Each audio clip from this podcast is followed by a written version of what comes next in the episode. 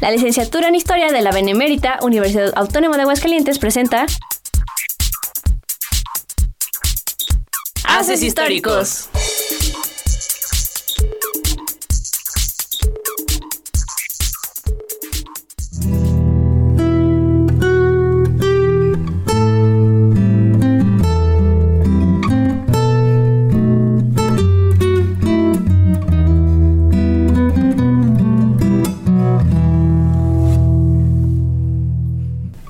Autores, cantantes y artistas que podemos recordar, con obras que se quedan en la historia.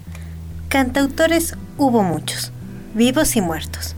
Víctor Jara, con su protesta a la injusticia, Atahualpa Yupanqui y su amor al romanticismo y al folclore, Jorge Laralde con su huachismo y su ovejero Un Perro. Hoy rendiremos homenaje a uno de los más grandes cantautores argentinos, Bienvenidos a Haces Históricos. El día de hoy hablaremos sobre Facundo Cabral. Antes de comenzar, saludo a mi compañero JD. JD, ¿cómo estás? ¿Qué tal, Perlita? Estoy muy bien y emocionado por hablar acerca de este cantautor, quien a base de esfuerzo, talento, suerte y amor por su madre, logró ser un gran intérprete de la gran milonga argentina. Sin más, comencemos.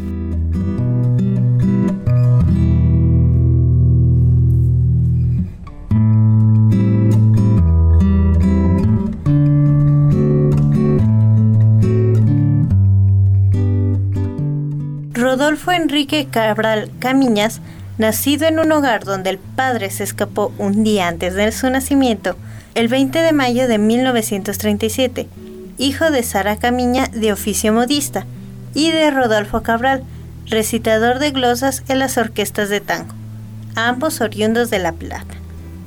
Siendo abandonado por su padre, quien se llevó todo, la máquina de coser de Sara y los juguetes de los chicos, Solo quedó la ropa que había en la soga y una deuda de alquiler de varios meses. Sara Camiña se refugió en la casa de un tío quien le regaló una nueva máquina de coser. Así logró pagar su deuda. Pasó a vivir después a casa de sus padres, pero le incomodaban con reproches, así que Sara tomó su humanidad y la de sus hijos yendo de trabajo en trabajo hacia el sur, hasta el punto de llegar a la Tierra del Fuego. En ese deambular, se alternaba con periodos en que regresaban a La Plata a la casa de su abuela del corazón. Facundo Cabral se refería a ella con la frase de presentación, Soy el orgullo de mi abuela, que es la vergüenza de mi familia. Facundo conserva un recuerdo de su primera infancia. Sara con su máquina de coser en el patio para no hacer ruido en invierno y él mirándola detrás del vidrio de la puerta cancel y pensando cómo conseguir trabajo. Esa preocupación constante por ayudar a su madre y a sus hermanos es lo que le lleva a hacer una iniciativa sorprendente para un niño de 9 años. Pedirle un trabajo al presidente Perón, que, debido al aniversario de la ciudad de La Plata, estaría la catedral, una zona que Facundo conocía muy bien, ya que era territorio de juegos como los Mañanita, vecino de casa de sus abuelos.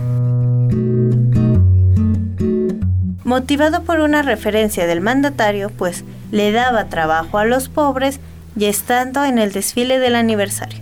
Ya estando en el desfile del aniversario, Facundo esperaba dónde tenía que pasar. Corría inquieto por esa calle cuando logró detener el coche en el que iban Eva, la Evita y Perón. Quien sorprendido preguntó a Facundo, ¿me querías decir algo? El pequeño contestó, sí, hay trabajo. Y la Evita responde, por fin alguien que pide trabajo y no limosa. Siempre hay trabajo, mi amor, siempre hay trabajo.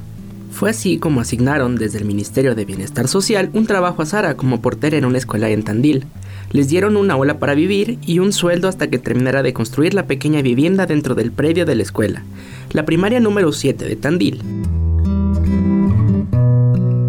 Era 1946 y la familia inició una etapa estable, donde los hermanos asisten a la escuela y Facundo se escapaba para trabajar de repartidor de despensa, lustrador y de canilla, En su adolescencia se le despertó el deseo de pedir explicaciones al hombre que le había abandonado y decidió buscarlo.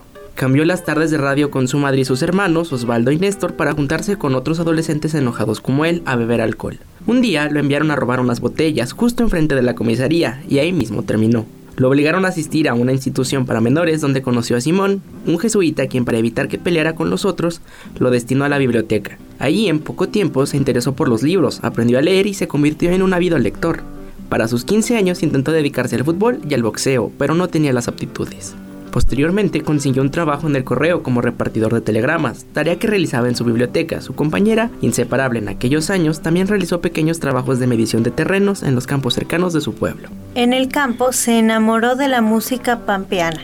Este gran descubrimiento lo hizo una noche en que el patrón, al final de la cosecha de la papa en Balsare, lo invita a él y a sus compañeros al club social a escuchar a Tahualpa Yupanqui. Ese día definió cuál era su sueño, cantar y contar la vida. Se consiguió una guitarra y nunca más se separó de ella. Tocaba en los fogones al final del día, en las guitarreadas, canciones de folclore tradicional y en su casa Sara le pedía tangos y milongas. Y en una de estas guitarreadas nocturnas, caminando por la playa, se encontró con un vagabundo con quien empezó a discutir, un poco en serio, un poco en broma. Este vagabundo de casi 70 años terminó hablándole de Jesús, del Sermón del Monte específicamente, y le aclaró que su padre no era el esposo de su madre, sino Dios, que como rey del universo nos hacía todos príncipes y princesas. Despertó un sentimiento místico y fraternal inusitado, que lo inspiró a componer esa misma noche su primer canción, que años más tarde llamaría Vuele Bajo. Y para ver esa fraternidad en sus canciones, vamos con nuestro compañero Isaí a nuestra sección Suena la historia, donde se enlistarán algunas canciones que engloban este sentimiento de amor a la humanidad. Adelante, Isaí.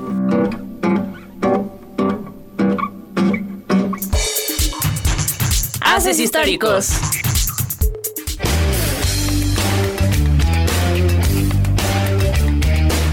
Muchas gracias, Perlita el hombre que le cantó al amor, a la paz y a los pueblos. Para muchos, irreconocible, pero para otros, un hombre que supo darle un sentido a la vida. Hoy, en Suena la Historia, acompáñanos a conocer algunas de las mejores canciones que tuvo el gran trovador argentino Facundo Cabral. Yo soy Alberto Isaí. Iniciemos con nuestro top con Pobrecito mi patrón. Pobrecito mi patrón, piensa que el... Esta melodía nos hace reflexionar sobre nuestro estado económico, en donde lo importante no son los lujos o los miles de pesos que nos deja nuestro trabajo, sino de dónde venimos y quiénes somos, ya que con ello nos hace definir nuestra personalidad. No estás deprimido, estás distraído, distraído de la vida que te puebla. Tiene... Número 4 no estás deprimido, estás distraído. Aparte de ser un audiolibro, en ella se nos relata que estamos distraídos por sufrir por un amor que no nos correspondía. Hay que olvidar que somos viejos, entre otros factores. Y en palabras del autor, para ser felices tenemos que hacer las cosas que nosotros amamos y así podemos alcanzar la felicidad. Tan malo vivir solo. El que espera desespera, dice la voz popular. Qué verdad tan verdadera. Número 3. Proverbios y cantares. En esta peculiar melodía, el trovador hace una fusión entre la música y los proverbios de la Biblia, en la cual recita uno que otro proverbio para finalmente expresar su reflexión sobre lo que acabamos de escuchar. Este es un nuevo día. Número 2. Este es un nuevo día. Sin duda, una de sus canciones que nos hace pensar sobre la vida. En uno de sus conciertos, mientras Facundo Cabral habla con la audiencia, les comenta que hay que decirle basta a las cosas que nos hacen infelices ya sea con el hombre que no amamos, al trabajo que nos tiene como esclavos, entre otros. Lo único que nos puede hacer felices es estar con la familia y solamente nuestra familia. No soy de aquí, ni soy de allá, no tengo... Y número uno, no podría ser nada más que No soy de aquí, ni soy de allá. Compuesto en el año de 1970, fue una de sus canciones más famosas que tuvo el compositor, ya que varios artistas tocarían esta famosa canción. Aparte de su hermosa letra, esta canción lo llevó a ser un candidato para poder obtener el Nobel de la Paz, algo que tristemente no lo pudo conseguir. Identidad eso fue todo, oyentes. Cuéntanos en los comentarios de nuestras redes sociales cuáles fueron las canciones de Facundo Cabral que te cambiaron la vida. Yo soy Alberto Isaí y esto fue Suena la Historia. Regresamos con nuestros presentadores Perlita y JD.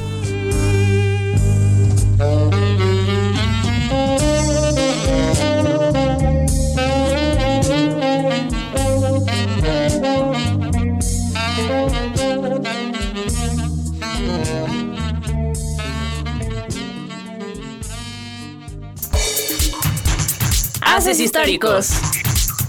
¿Qué espera Dios? Que el hombre vuelva a ser un niño para recibirlo en su seno. Perfecto, perfecto.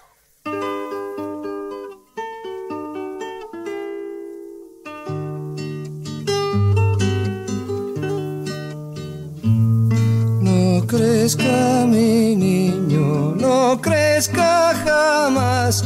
Los grandes al mundo le hacen mucho mal.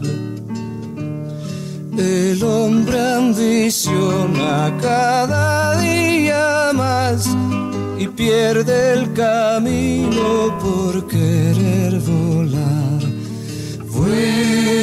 Bajo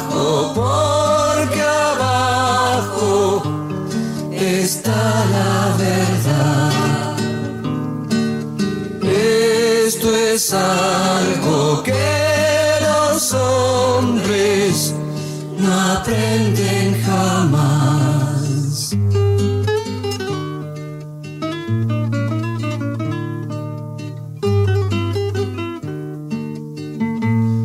Por correr el hombre no puede pensar que ni él mismo sabe para Siga siendo niño y en paz dormirá, sin guerras ni máquinas de calcular. Vuele bajo porque abajo está la verdad. Esto es algo que los hombres no aprenden jamás.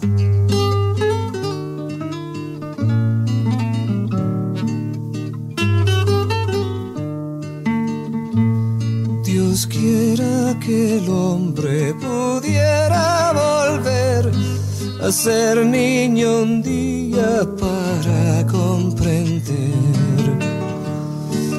está equivocado si piensa encontrar con una escopeta la felicidad. Vuele bajo porque abajo está la verdad.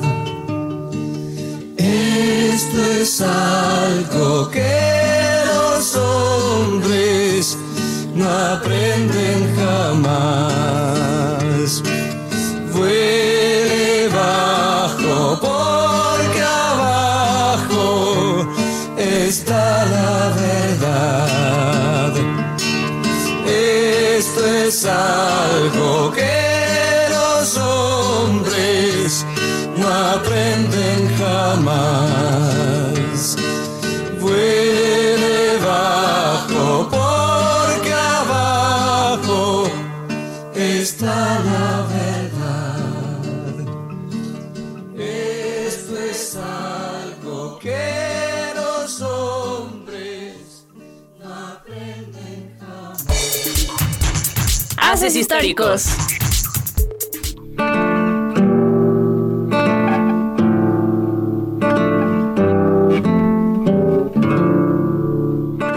verano del 59, al finalizar un trabajo en campo cercano a Mar de Plata, decidió quedarse ahí trabajando de cualquier cosa.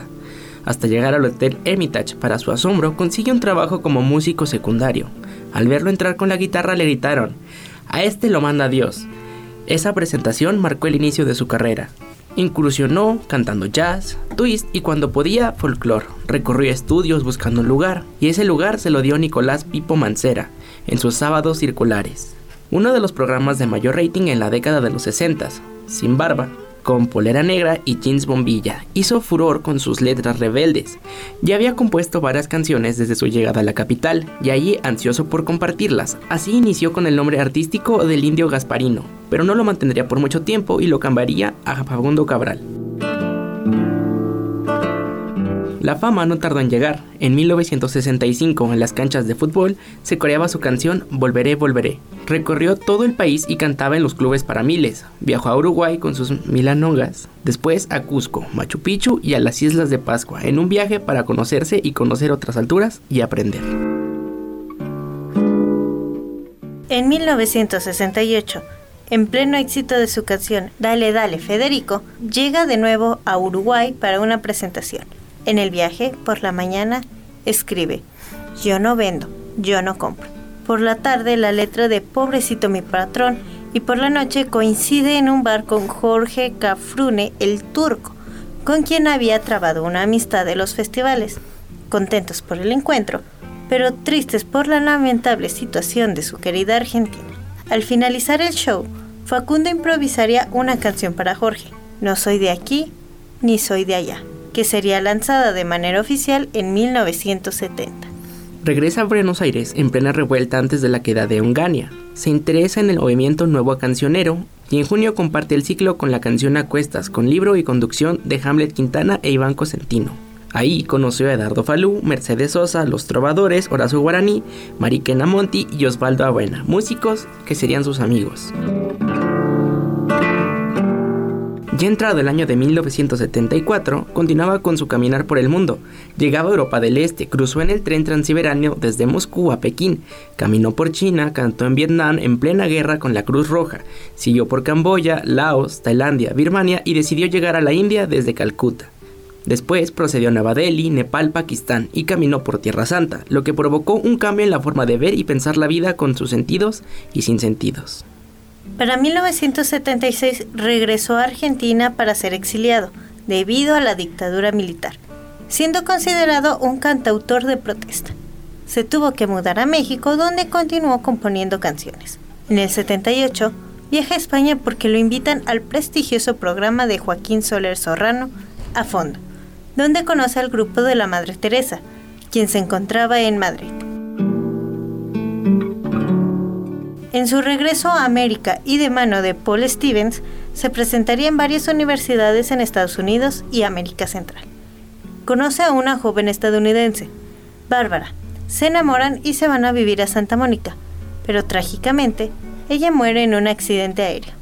Facundo se refugiaba en el Valle de Ojai, en California, asistiendo regularmente a las reuniones que convocaba Rishi Murti, pensador indio, con quien se sentía contento para atravesar este duelo y el de su amigo Jorge Cafrune. Unos meses después se presentaría en Costa Rica, Nicaragua, Guatemala, Puerto Rico, México, Colombia y Perú. En el 79 regresa a España, donde se encuentra con Leonardo Fabio y Carola. Les comenta la decisión de volver a Argentina, y aunque estos tratan de disuadirlo, Facundo decide regresar con su madre Sara a Tandil. Así pasa sus días entre Tandil y Buenos Aires, donde se encontraba cada tarde en el bar Jama con sus amigos, Gianfranco Pagliano, Dani Martín, Lindricina, Tulio de Rose y con Teddy Jauren, con quien grababa LP con letras de Facundo y música de Teddy Te quiero porque te quiero. En 1981 se presenta la fundación de Astengo en Rosario. En el 21 de septiembre se queda como espectador a un recital de Alcano, un grupo rosarino donde Humberto Lobosco lo presentaría a Silvia, quien sería su amiga y compañera desde ese encuentro. Facundo reúne canciones con sus textos y los organiza a partir de la idea de que la vida es como un viaje en tren, y después de una larga charla con sus amigos, nace el nombre Ferro Cabral, un viaje por la vida en el tren de la muerte. Tren que partió de la capilla el 10 de noviembre de 1983 recorrió el país por sus ciudades y pueblos, solo detenido por una inesperada cirugía en el mes de julio, pero delgado y con un bastón, Ferro Cabral continuaba hasta llegar a el Luna Park. El 17 de noviembre se despide en el Club Atenas de La Plata, quizá para cerrar algún círculo, ya que fue de allí, en la estación de trenes, donde partió con su madre al sur y después a Tandil. Su amigo Alberto Badia agregaría una nueva estrofa a No soy de aquí. Después de andar las maravillas del mundo, no hay nada como regresar a la patria y compartir la libertad de mi gente. Tan cara tuvo que pagar. Con esto no solo cerraba una gira, sino le decía al pueblo argentino, al fin estoy en casa. En el verano de 1986 se presentaría en Mar de la Plata, en el Superdomo donde grababan un LP en vivo entre Dios y el Diablo. En febrero, después de su última función, le avisan donde Tandil que ha fallecido Sara, su madre a los 78 años de edad. Este fue un duro golpe, pues toda su carrera se basaba en su madre y en su amor. Todo lo que le quedaba era su memoria. Poco después recibió el premio Conex en la categoría de música popular, a los mejores baladistas junto a sus mejores amigos, Víctor Hereda y Piero. En el año de 1993 se encuentra con Alberto Cortés en Puerto Rico, en el Teatro Bellas Artes de San Juan, y con tal oportunidad cantaron juntos. Lo pasaron tan bien que lo repitieron en Florida, Washington, New York y Madrid, donde se reúnen para crear Lo Cortés no quita lo Cabral. Y convocarían a Ricardo Miralles, pianista, músico y compositor excepcional, y los tres debutarían el 5 de mayo de 1994 en el Teatro de la Ciudad de México. Fue así como los tres recorrieron juntos América y varios países en Europa. En el año de 1996, cuando se presentaban en Mar de la Plata, Alberto fue internado en emergencias y sometido a una complicada cirugía, por lo que la gira tuvo que ser interrumpida. En los años siguientes continuaba con sus giras por América y el mundo. Participó en la Feria del Libro en Guadalajara y en Miami. Viajó a Tokio, Europa y la India. Cuando se presentó en Huelva con Silvio Rodríguez para sus 60 años, ya tenía escritos varios libros, muchos de ellos editados, y escritos más de 30 cuadernos que corresponden a sus diarios de viaje y muchos otros cuadernos con dibujos y textos, e inició en el género de los audiolibros. En el 98 le esperaba una gira por todo México y Centroamérica, con más de 40 ciudades, festejando los 30 años del No soy de aquí ni soy de allá su icónica canción cantada en varios idiomas y por cantantes de todo el mundo. Por nombrar algunos, Alberto Cortés, Jorge Cafrún el Turco, Neil Diamond, Julio Iglesias, Juliet Greco, etc. En el 99 se encontraba nuevamente con Alberto Cortés, quien había superado su problema de salud y le propuso a Facundo preparar un nuevo trabajo. Y así nace Cortesías y Cabralidades. En mayo celebra en el Teatro Metropolita, en el DF, 30 años de amistad con México, recorriendo varias ciudades haciendo base en Guadalajara, como siempre lo hizo, pues de allí eran los hermanos Valencia. Juan, quien era su representante en los 80, y Emilio, quien lo fue desde los 90, hasta su prematura muerte en un accidente automovilístico en el 2004, pérdida que afectó mucho a Facundo. En 2004 se presentaba en Mar de Plata, Villagacel, Pinamar, Córdoba, en mayo en Costa Rica y viajando a Ecuador para participar en los eventos de la Semana de la Comunidad Andina, la fiesta de Bolívar organizado por el Parlamento Andino y por el gobierno de Quito, Guayaquil, Cuenca, Loya, Guaya, Azaguay y Pichancha. Fue aquí donde también participaban en el homenaje de la mujer andina en el Teatro Nacional. Fue condecorado por el Parlamento Andino con la medalla en honor al Gran Caballero, para sus 70 años recibió llaves de ciudades, medallas, reconocimientos y distinciones de visitante ilustre y huésped de honor en casi toda América. La comunidad andina le rindió un cálido homenaje y lo condecorarían con el título de Ciudadano Andino, por su parte en favor de la unidad americana y la difusión de la cultura de los pueblos originarios. En enero de 2011 se presentaba en el Teatro Ateneo en Buenos Aires, con la apuesta de Alberto Massini, con canciones conversadas y con invitados del ámbito de la música, del teatro y del periodismo. En junio se presentaría en Uruguay y en Córdoba, que sería su última presentación en Argentina.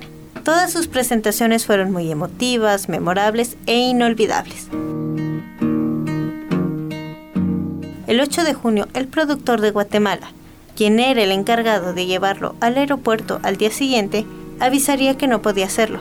Sorprendentemente, sería el productor de Nicaragua quien se ofreció a llevarlo en su vehículo. El 9 de julio, un poco antes de amanecer cuando se dirigían al aeropuerto, fueron atacados por un grupo de sicarios armados y Facundo fue alcanzado por una bala. Falleció instantáneamente. Se supo que el conductor era nicaragüense, era un narcotraficante con una amenaza de muerte por un rival.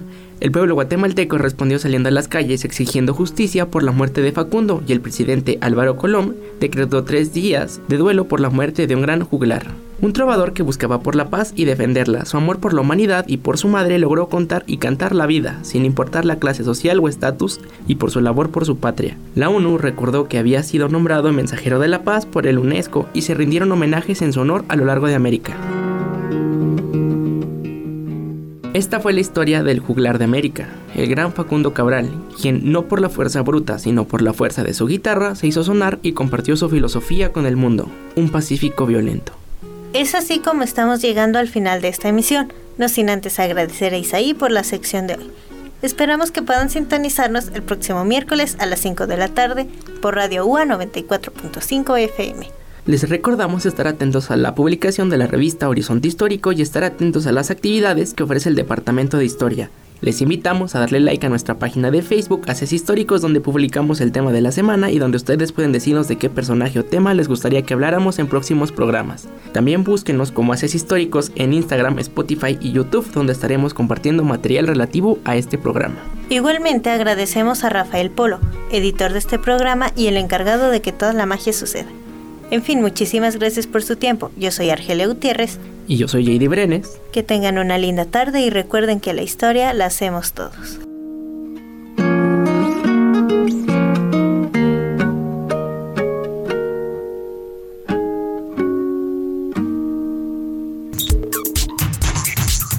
Haces Históricos es una producción de la licenciatura en Historia para Radio Universidad.